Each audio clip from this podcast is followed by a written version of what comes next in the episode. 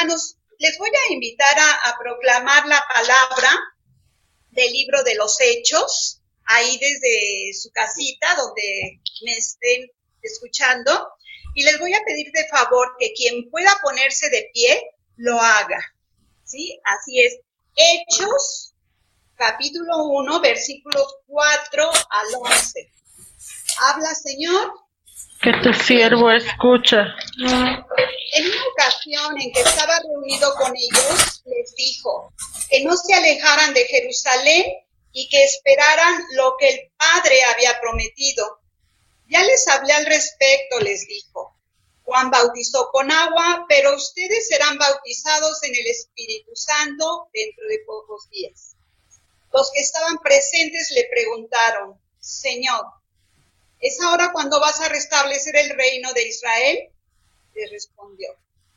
No les corresponde a ustedes conocer los tiempos y las etapas que solamente el Padre tenía autoridad para decidir. Pero recibirán la fuerza del Espíritu Santo cuando venga sobre ustedes y serán mis testigos en Jerusalén, en toda Judea, en Samaria y hasta los extremos de la tierra. Todo esto Jesús fue arrebatado ante sus ojos y una nube lo ocultó de su vista. Ellos seguían mirando fijamente al cielo mientras se alejaba, pero de repente vieron a su lado a dos hombres vestidos de blanco que les dijeron, amigos galileos, ¿qué hacen ahí mirando al cielo? Este Jesús que les ha sido quitado volverá de la misma manera que ustedes lo han visto ir al cielo. Palabra de Dios te alabamos, Señor. Te alabamos, Señor. Gracias.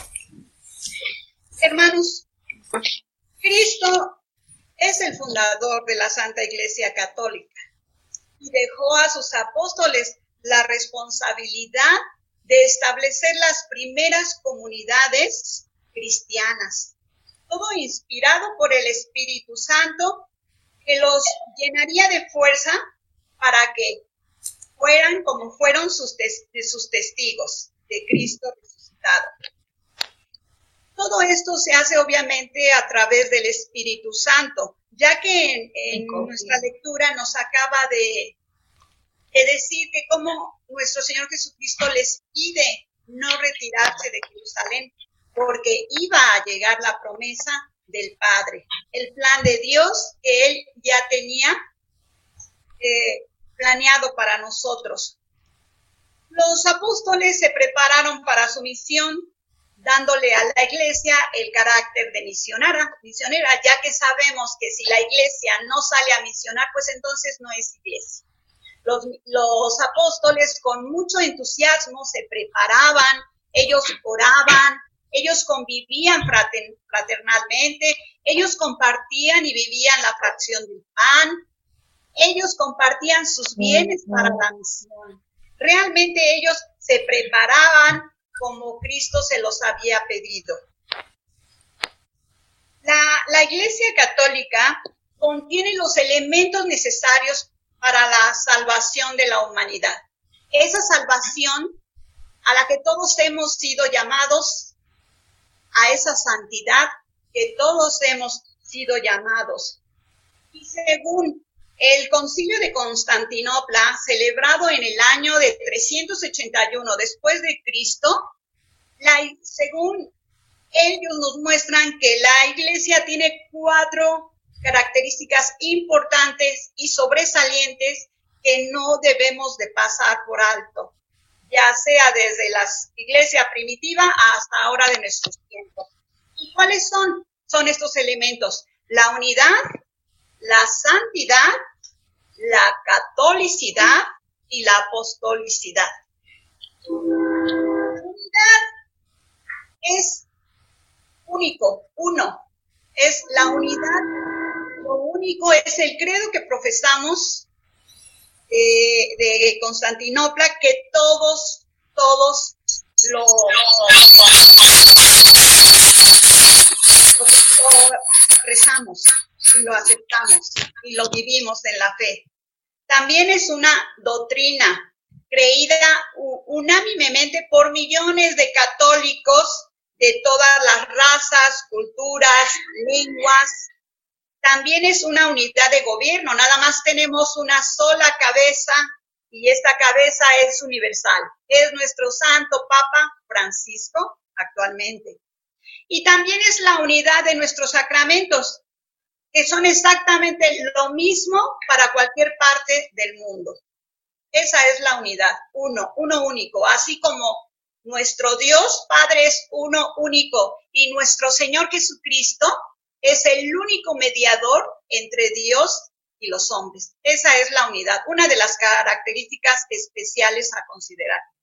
Y la otra es la santidad, porque santa es su doctrina, santa es su moral, santos son sus medios de santificación y santos son sus frutos. Esto no quiere decir que todos los católicos pues seamos santos. Esto es imposible dado a la libertad humana.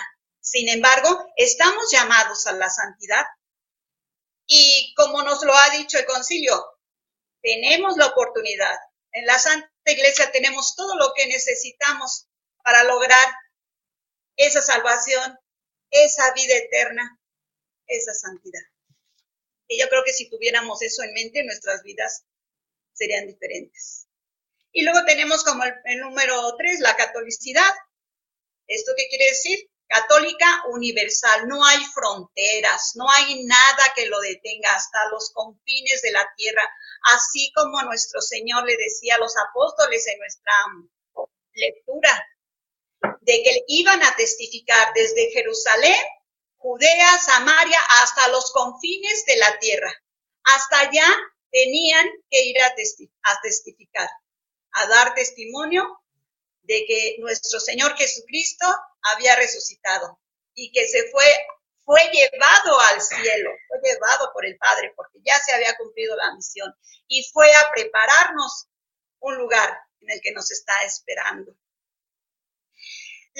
el último punto, que es el, cuarto, es la apostolicidad de apóstol. ¿Por qué? Porque tiene sus raíces de los apóstoles. Recordemos que las Santas Escrituras nos habla del llamado a los apóstoles, de su diversidad, de su unidad, de cómo siendo diversos pudieron y podemos y somos y formamos parte de la Santa Iglesia. Eh, no, en, Mateo 16, capítulo 16, versículo 18 al 19, nos habla cómo estas raíces eh, tienen su, su entendimiento en el nombramiento que nuestro Señor Jesucristo le da a San Pedro. En Mateo 16, 18, 19, Él nos dice claramente que Él lo escoge para ser la piedra, es decir, el fundamento de nuestra Santa Iglesia y además le da las llaves del reino. Pues, hermanos, la Iglesia Católica, pues la conformamos y es el cuerpo de Cristo, formados por todos los hijos de Dios que somos nosotros, la doctrina católica, la vivencia especial de esos sacramentos, sobre todo el bautismo, recordemos que eso nos hace hijos de Dios y nos abre las puertas a la gracia del Señor. También la iglesia tiene su estructura jerárquica como nosotros lo conocemos, nuestra máxima autoridad, que es nuestro Santo Papa Francisco actualmente. También tenemos eh, a, nuestros obispos, a nuestros sacerdotes y diáconos. Y conformada pues por nosotros. Todos nosotros en esa jerarquía tenemos una misión. Tenemos una misión llamada a vivirla, a vivirla desde donde Cristo te está llamando. ¿Por qué? Porque Cristo te puede estar llamando desde tu matrimonio y tu papá, pues no puedes atender tus responsabilidades en la familia y sin embargo las puedes combinar para poderle dar a gloria a Dios con tu apostolado, con algún servicio que tú puedas corresponder al amor que nos tiene nuestro Señor Jesucristo. También tu llamado puede ser desde tu profesión, un profesionista, un abogado, un arquitecto. También, también puede organizar su trabajo y darle gloria a Dios a través de las misiones. Y, y también nuestro llamado puede ser, pues, desde la penitencia, como a mí, a muchos nos llama desde el dolor, dolor del alma, también puede ser llamado desde tu inocencia, de esas personas que luego uno dice, ¿por qué no les pasa nada? Pues eso solo le corresponde a Dios. Nada más que ellos tienen el peligro de que la vanidad, así como a los fariseos, pues les cierre la puerta. Entonces, hermanos, pues todos estamos llamados a participar en las misiones, a dar realmente honor a ese cuerpo de Cristo donde Él es la cabeza. Entonces, nosotros para continuar esos llamados, cualquier tarea, así como nuestro, pues, nuestras autoridades eclesiales, así como ellos también tienen sus tareas, en este caso de la Santa Misa, de darnos los santos sacramentos, pues así lo tenemos todos. Y todos, todos tenemos que participar de esas misiones y esas actividades dentro de la iglesia. Pero no debemos de olvidar que para eso necesitamos al Paráclito. Y por eso es que el Señor, nuestro Señor Jesucristo le pedía a los apóstoles no dejar Jerusalén, porque ahí iba a llegar el Paráclito. El Espíritu Santo, esa fuerza que nos ilumina, esa fuerza que ilumina nuestras tinieblas, esa fuerza que viene a derretir ese hielo que está en ese corazón endurecido, esa fuerza que viene a transformar el corazón, esa fuerza que viene a traerte el gozo aún en el sufrimiento y la injusticia, esa fuerza que te viene a traer la paz de Cristo.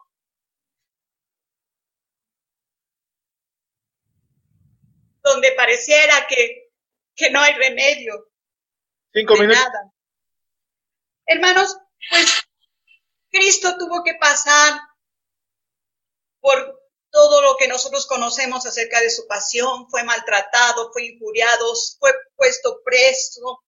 La iglesia eh, vive ese contraste que sin embargo para nuestro Señor Jesucristo, que sabiendo que el amor nos da la plenitud y nos da la vida, ah, soportó todo eso, todas esas torturas y martirios que solo el pecado es capaz de hacer en el ser humano. Y es el pecado, porque fijémonos bien quién se lo provocó. Ni siquiera eran los pecadores los que sufrían, los que estaban adoloridos, era la gente que según sabía mucho, que conocía de leyes, pero no conoce, o no, perdón, no conocía el mandato del amor. Eso es lo que no conocen. Entonces veamos lo que el pecado es capaz de hacer. Sin embargo, pues él, sabiendo esa plenitud que nos daba, sabiendo que nos abría las puertas a ese imperio del amor que vence al pecado y a la muerte y además nos saca de la esclavitud, Él se entrega libremente. Hermanos, actualmente la iglesia también está viviendo momentos de contraste, pero ¿saben qué? No se compara a la pasión de nuestro Señor Jesucristo. Mucha gente está asustada por esa pandemia, esa, información que lo que único, único que hace es este, llegar a tu mente y bloquearla, pero cuidado, cuidado porque San Agustín nos lo dice, cuidemos nuestra mente, es una obligación cuidar nuestros sentidos. Hermanos, esto no se compara a la pasión, esto nos invita a unos momentos de reflexión, nos invita a la conversión, nos invita a la oración, pero no decaigamos, no, no entristezcamos al Espíritu Santo, porque ¿saben qué? Podemos pasarnos a lo mejor orando y orando, y ¿saben qué? Va a parecer que no nos escucha nuestro Padre, pero no sabemos si esa es su voluntad. Recordemos cuando nuestro Señor Jesucristo dijo, si puedes retirar este cáliz, pero no quiso. Así que si es su voluntad para purificarnos, para ponernos a prueba, pues aguantemos, ¿no? Oremos, porque aunque pareciera que no nos escucha, pues al menos nos vamos a fortalecer. Hermanos, yo creo que esto nos llega a reflexionar cómo, cómo hemos vivido en la iglesia nosotros. Tú, Ignacio, participas en la comunidad y acoges los medios de la iglesia para crecer y madurar, para ser un buen cristiano. O tú, Celeste, te aferras y te encierras en ti misma. Hermanos, pues yo quiero compartirles que yo conocí, bueno, no conocí, le abrí mi corazón tarde a mi Señor. Él me buscó antes.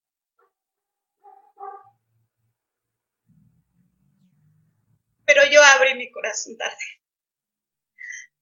Tarde porque, como dice Santa Teresa, tarde te encontré hermosura mía.